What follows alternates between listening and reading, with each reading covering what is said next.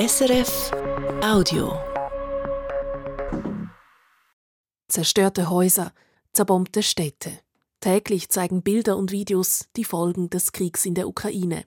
Augenzeugen berichten von Gräueltaten, möglichen Kriegsverbrechen. Ein Ende der Gewalt ist derzeit nicht in Sicht. In Russland unterstützen viele den Krieg, rechtfertigen ihn. Das hat auch mit Josef Stalin zu tun, der Sowjetdiktator erlebt in Russland gerade ein Revival.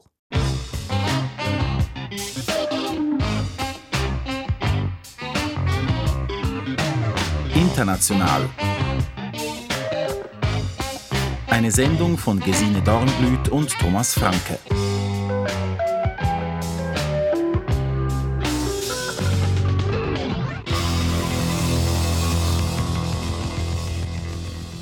Josef Stalin ist einer der größten Massenmörder der Menschheitsgeschichte.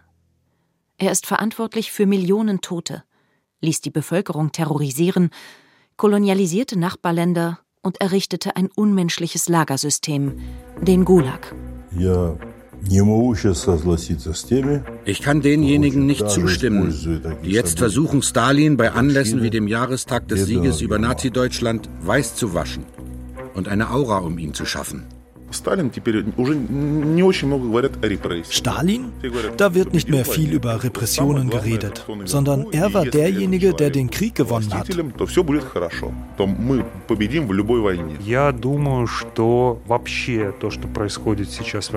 Was jetzt in Russland passiert, ist einfach ein sehr radikales, extremistisches, für Russlands Nachbarn und für die ganze Welt schreckliches postimperiales Syndrom. Stalin ließ selbst engste Vertraute ermorden. Als er 1953 starb, dauerte es noch Jahre, bis seine Denkmäler gestürzt und die Opfer rehabilitiert wurden. Im Russland von Wladimir Putin erlebt er ein Revival. Der russische Präsident sieht in dem Massenmörder einen entschlossenen Staatsmann, der die Sowjetunion geeint und den Faschismus besiegt hat.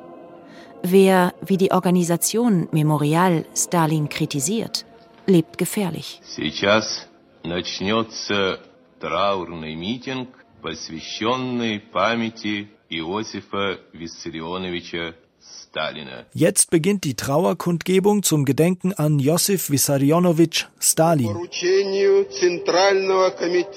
Im Auftrag des Zentralkomitees der Kommunistischen Partei der Sowjetunion und des Ministerrats der Union der Sowjetrepubliken erkläre ich die Trauerkundgebung zum Gedenken an den Vorsitzenden des Ministerrats der Union der Sowjetrepubliken und Sekretär des Zentralkomitees der Kommunistischen Partei der Sowjetunion, den Generalissimus Josif Wissarionowitsch Stalin, für eröffnet.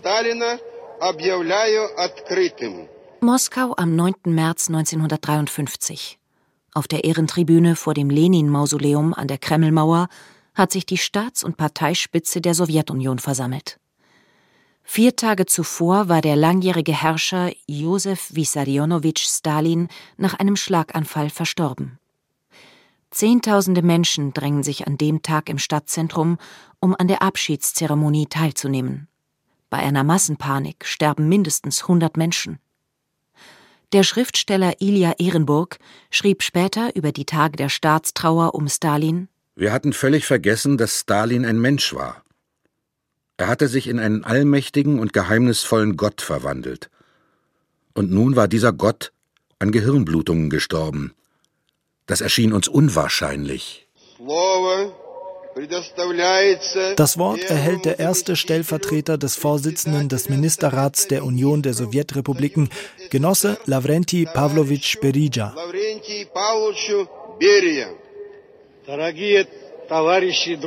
Liebe Genossen und Freunde, es ist schwer, die tiefe Trauer, die unsere Partei und die Völker unseres Landes, die gesamte progressive Menschheit in diesen Tagen durchleben, in Worte zu fassen. Stalin ist nicht mehr. Lavrenti Beria, Stalins Henker. Er war der Kopf hinter Stalins Säuberungen, der Vollstrecker von Stalins Paranoia. Kein Mensch, kein Problem ist eines der berühmtesten Stalin-Zitate. Millionen Tote gehen auf Berias und damit auch auf Stalins Konto. Nur kurze Zeit nach dieser Rede wird Beria selbst hingerichtet. Nicht wegen der Gewaltexzesse unter dem von ihm gepriesenen Stalin, sondern wegen angeblicher Spionage für Großbritannien. Stalin wird am 18. Dezember 1878 als Josip Bessarionis Dzejugaschwili in Gori, Georgien geboren. Georgien gehört damals zum Russischen Reich. Djugaschwilis Eltern sind arm, ihre Vorfahren Leibeigene. Den Sohn schicken sie zunächst in ein Priesterseminar, aber bald nimmt er Kontakt zu damals verbotenen marxistischen Gruppen auf. Zunächst ist er unter dem Decknamen Koba aktiv. Den Kampfnamen Stalin, der Stählerne, legt er sich 1912 zu. Da gehört er bereits zum Kreis um Lenin. Es heißt, Lenin habe kurz vor seinem Tod vor Stalin gewarnt. Halten Sie die Tätigkeit Stalins im Ganzen für positiv oder negativ? Э, ich habe diese Frage bis zum Schluss offen gelassen, weil ich Ihre Schärfe verstehe. Es gibt sehr viele Diskussionen diesbezüglich in der Gesellschaft. Das sagt Wladimir Putin im Jahr 2009 bei einer Fragestunde im russischen Staatsfernsehen. Damals ist er Premierminister des Landes. Putin lobt an solchen Stellen gern den industriellen Aufbau der eigentlich unbewohnbaren Gegenden im Norden und Osten des Landes und er preist die Kraft des Volkes. Dabei unterschlägt er, dass es unter Stalin Millionen Zwangsarbeiter gab, die im Zuge der Industrialisierung der Sowjetunion ermordet wurden. Und er betont Stalins Verdienst im Kampf gegen Hitlerdeutschland, besonders im großen Vaterländischen Krieg, wie er bis heute in Russland genannt wird, von 1941 bis 1945. Wir haben den großen Vaterländischen Krieg gewonnen. Wer auch immer, was auch immer sagt, dieser Sieg wurde errungen. Repression gab es. Das ist ein Fakt. Darunter haben Millionen unserer Bürger gelitten. Und so eine Führung des Landes ist inakzeptabel. Wir hatten es in dieser Zeit nicht nur mit einem Personenkult zu tun, sondern zweifellos auch mit massenhaften Verbrechen gegen das eigene Volk. Auch das ist ein Fakt. Und auch das dürfen wir nicht vergessen. Jedes historische Ereignis muss man in seiner Gesamtheit analysieren. Genossen, Mitbürger und Mitbürgerinnen. Stalin am 9. Mai 1945 in einer Rundfunkansprache. Ich beglückwünsche euch zum Siege, meine lieben Mitbürger und Mitbürgerinnen. Ruhm und Ehre unserer heldenhaften Roten Armee, die die Unabhängigkeit unserer Heimat behauptete und den Sieg über den Feind errungen hat. Dass Stalin eine große Mitschuld am Ausbruch des Zweiten Weltkriegs hat, ist in Russland weitgehend unbekannt. In Russland gilt er heute als der Befreier Europas vom Faschismus. Dankbare Sowjeteltern nannten ihre Töchter Stalina. Erst 1956, drei Jahre nach Stalins Tod, leitet Nikita Khrushchev eine Wende ein. Auf dem 20. Parteitag der Kommunistischen Partei der Sowjetunion hält der neue Staats- und Parteichef eine geheime Rede.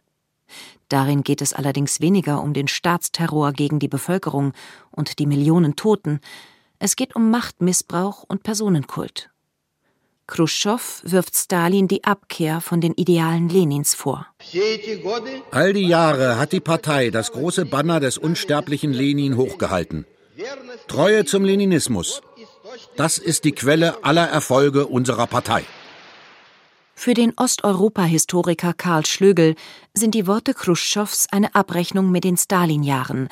Eine systematische Aufarbeitung der Zeit hätte es aber nicht gegeben. Trotzdem darf man nicht unterschätzen, dass etwas passiert ist. Es sind Hunderttausende aus den Lagern zurückgekommen. Das Wissen äh, vom Gulag kam sozusagen in die Familien und in die Städte zurück obwohl man darüber nicht gesprochen hat. Viele dieser Verfolgten und äh, Inhaftierten haben ja nie in ihren Familien darüber äh, gesprochen, nicht sprechen können, nicht sprechen wollen, weil sie Schuldgefühle hatten oder weil sie sich nicht trauten. Der Gulag. Das Kürzel steht für ein weit verzweigtes Zwangsarbeiter- und Lagersystem, das sich über die gesamte Sowjetunion erstreckte und in dem Millionen unter menschenunwürdigen Bedingungen schuften mussten und starben. Nach Khrushchevs Rede setzt eine vorsichtige Entstalinisierung ein. Doch der Prozess verläuft schleppend. Die Stadt Stalingrad, Symbol der Grausamkeit und Sinnlosigkeit des Zweiten Weltkriegs, wird erst 1961 in Wolgograd umbenannt. Im selben Jahr spricht Khrushchev davon, dass das Parteileben durch den Stalin-Kult pervertiert worden sei. War es notwendig, die großen Fehler und schwerwiegenden Folgen des Personenkults so scharf und offen zu kritisieren? Ja, es gab einen solchen Bedarf. Das folgende Zitat Khrushchevs ist schriftlich überliefert. Es beschreibt die Willkür unter Stalin, der selbst engste Vertraute ausgeliefert waren. Stalin konnte einen Genossen, mit dem er am selben Tisch saß, ansehen und sagen Irgendetwas hast du heute in den Augen, die flackern. Danach konnte der Genosse, dem angeblich die Augen flackerten, als Verdächtiger gelten. 1961 lässt Khrushchev Stalins Leichnam zwar aus dem Mausoleum am Roten Platz entfernen, ein Ehrengrab an der Kremlmauer bleibt ihm aber. Osteuropa-Historiker Karl Schlögel. Wieder kein wirklicher Bruch, sondern die Verkündung und Ausarbeitung eines neuen Parteiprogramms unter dem Namen Zurück zu Lenin und Vermeidung also der stalinistischen Fehler. Natürlich habe es einzelne Versuche gegeben, eine tiefer gehende Diskussion zu fordern, ein konsequenteres Aufräumen mit dem Personenkult. Doch sie wurden unterbunden, erläutert Sergei Lukaschewski. Er leitet das Sacharow-Zentrum in Moskau. Trotzdem habe sich in der Zeit nach 1956 einiges zum Besseren verändert, meint Lukaschewski.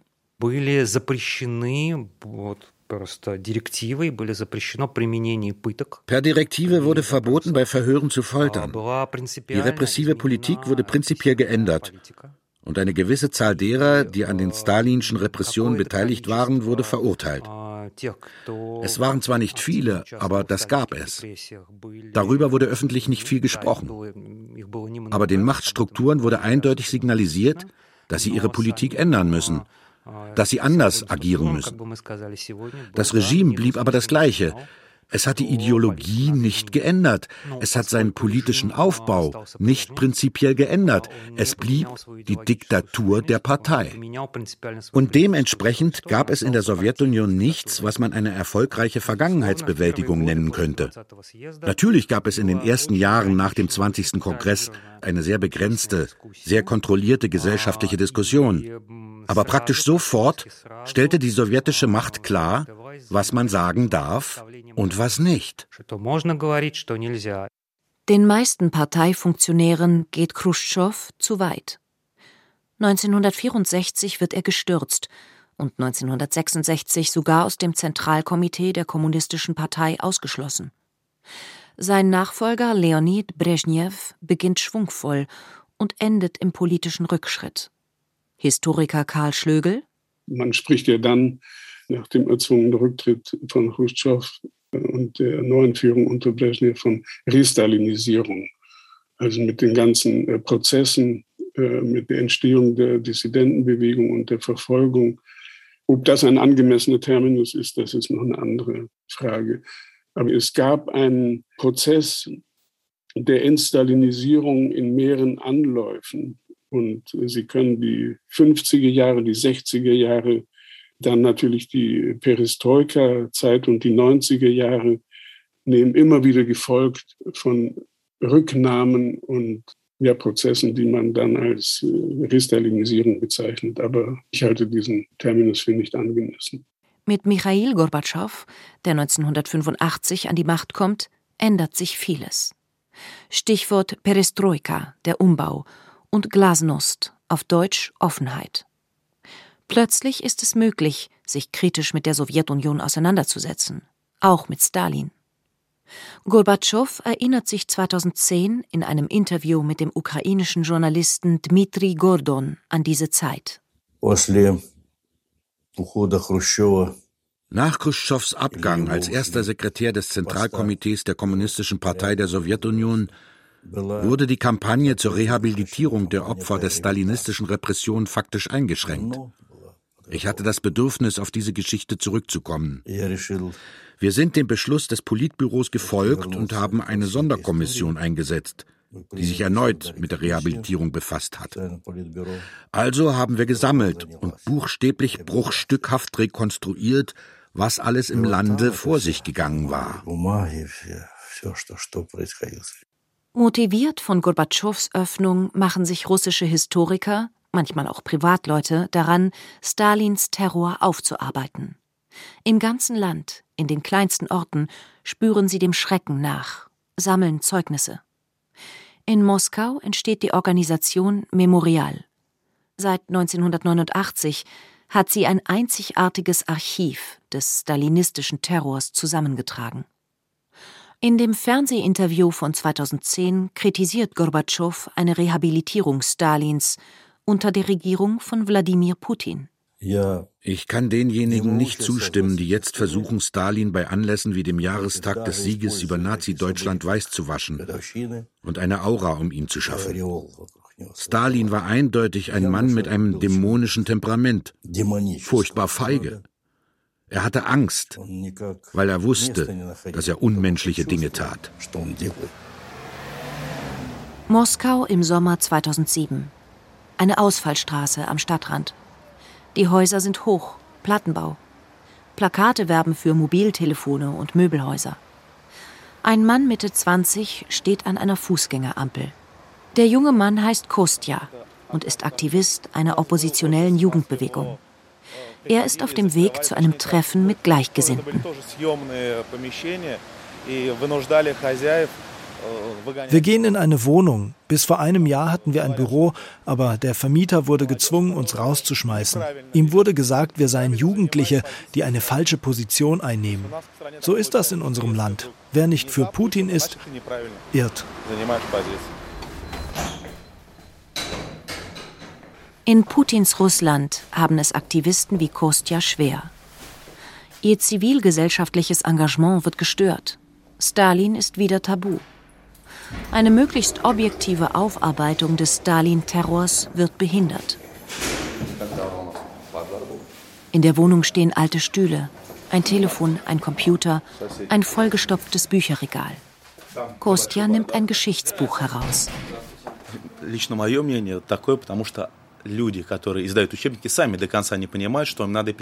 Die Leute, die die Unterrichtsbücher für Geschichte schreiben, wissen selbst nicht so richtig, was sie da schreiben müssen. Sie rücken sehr stark Personen in den Mittelpunkt. Stalin erscheint schon als nicht mehr schlimm. Er war natürlich ein bisschen streng, aber hat die Zukunft Russlands sichergestellt. Über Khrushchev heißt es kurz, er war ein Schwächling, hat im Prinzip nichts bewerkstelligt. Putin dagegen, der ist gut. Seine Ära ist noch nicht beendet. Aber mit starken Entscheidungen vermehrt er die Macht Russlands und sorgt für Russlands Aufblühen. Den Kindern wird in den frühen Klassen beigebracht, es gab die und die Leute. Und Stalin, da wird nicht mehr viel über Repressionen geredet, sondern er war derjenige, der den Krieg gewonnen hat.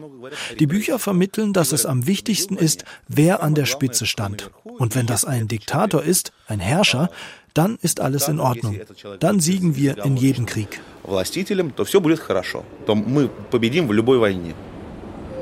Die Metrostation Kurskaya in Moskau. Hier treffen sich viele, die eigentlich zum Roten Platz wollen. 2009 lässt die Stadt einen alten Schriftzug zu Ehren Stalins rekonstruieren. Uns erzog Stalin. Zur Treue zum Volk, zur Arbeit und Heldentaten regte er uns an. Der Historiker Piotr zeigt in die hohe Kuppel im Foyer. Er engagiert sich beim Memorial, macht Stadtführungen auf den Spuren Stalins. Die Metro sei ein Museum des Sowjetkitsches und der Propaganda, sagt Piotr. Voller Mosaiken und Symbole aus der Stalinzeit. Zum Beispiel in der Metrostation Kiewskaja. Dort gibt es Mosaiken, die die Wiedervereinigung Russlands und der Ukraine feiern. Da ist die stalinsche Interpretation der Geschichte abgebildet. Alle reichen sich die Hände und umarmen sich. Mit der historischen Wahrheit haben die Bilder zwar wenig zu tun, sie helfen aber, den Krieg gegen die Ukraine zu rechtfertigen. Im Russland unter Putin werden sogar neue Stalin-Denkmäler errichtet. Und in der Region Tver, knapp 200 Kilometer nordwestlich von Moskau, eröffnete 2015 ein Stalin-Museum.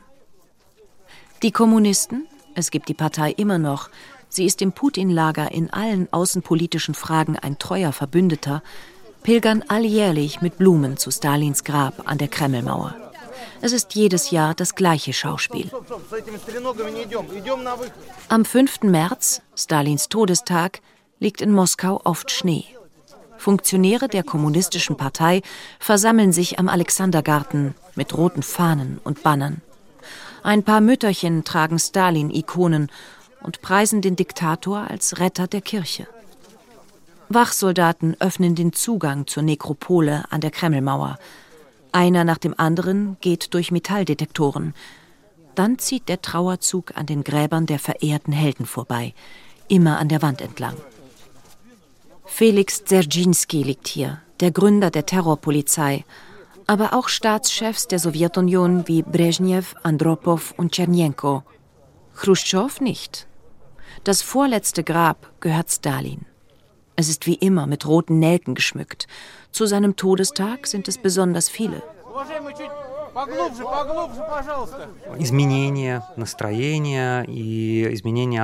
Soziologische Studien zeigen, dass die überwältigende Mehrheit der Menschen in den 90er Jahren Stalin vor allem als blutigen Tyrannen sah und die politischen Repressionen verurteilte.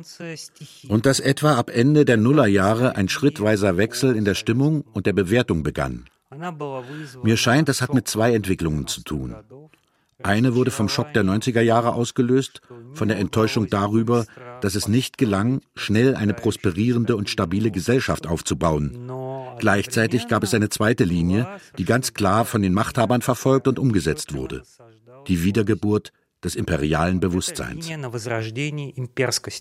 Sergei Lukaschewski vom Sacharow-Zentrum, aber auch die Historiker von Memorial haben viele Jahre lang versucht, dieser Tendenz entgegenzusteuern.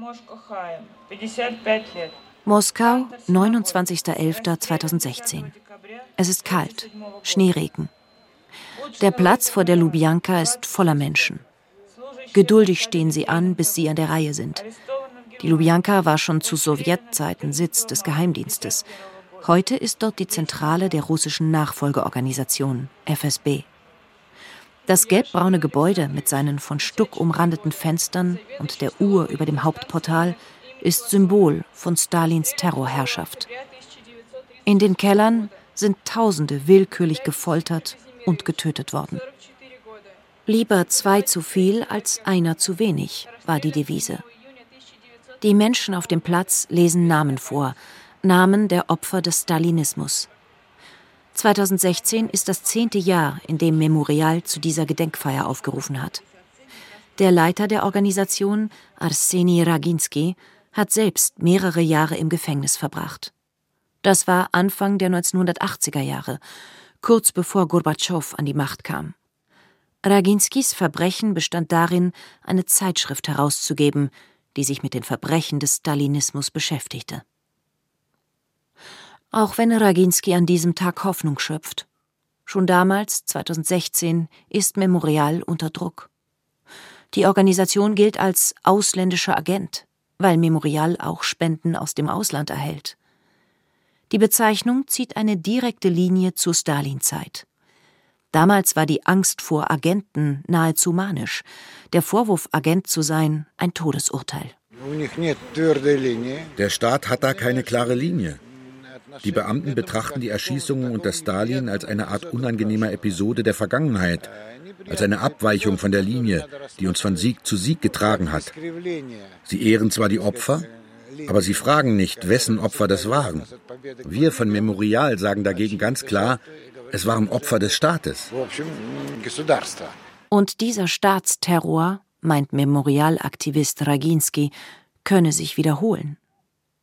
Im Dezember 2021 wird Memorial in Russland tatsächlich verboten.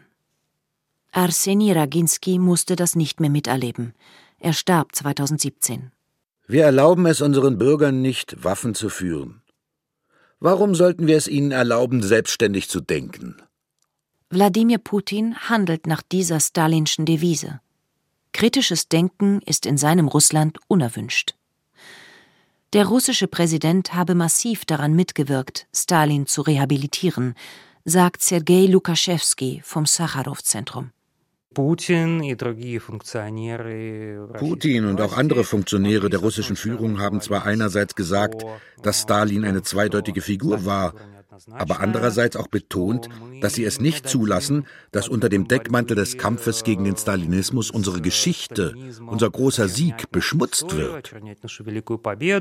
Inzwischen ist es fester Bestandteil der russischen Propaganda, zu behaupten, dass Russland unter Putin gegen den Faschismus in der Ukraine kämpfe, wie einst die Sowjetunion unter Stalin gegen den deutschen Faschismus.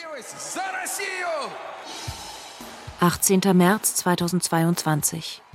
Im Luzhniki-Stadion in Moskau feiern zigtausende den Jahrestag der Krim-Eroberung 2014. Zu diesem Zeitpunkt bombardiert die russische Armee bereits mehr als drei Wochen ukrainische Städte. Das Stadion ist voll. Die Menschen schwenken die russische Trikolore.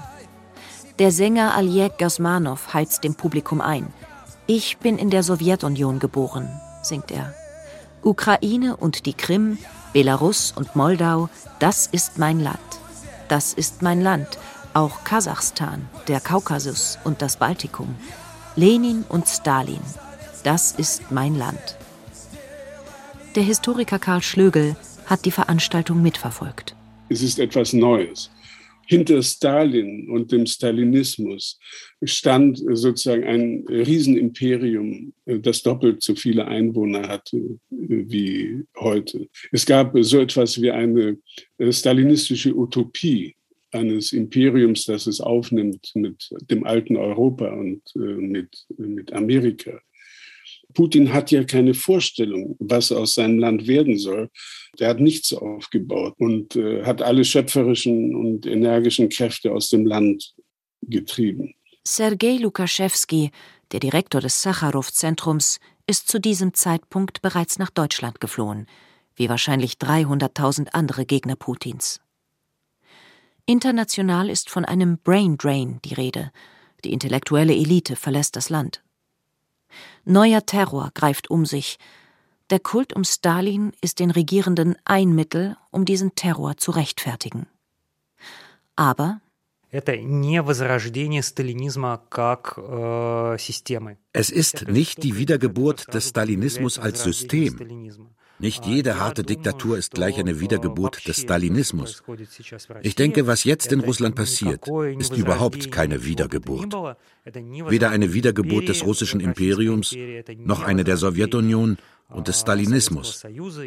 Es ist einfach ein sehr radikales, extremistisches, für Russlands Nachbarn und für die ganze Welt schreckliches postimperiales Syndrom.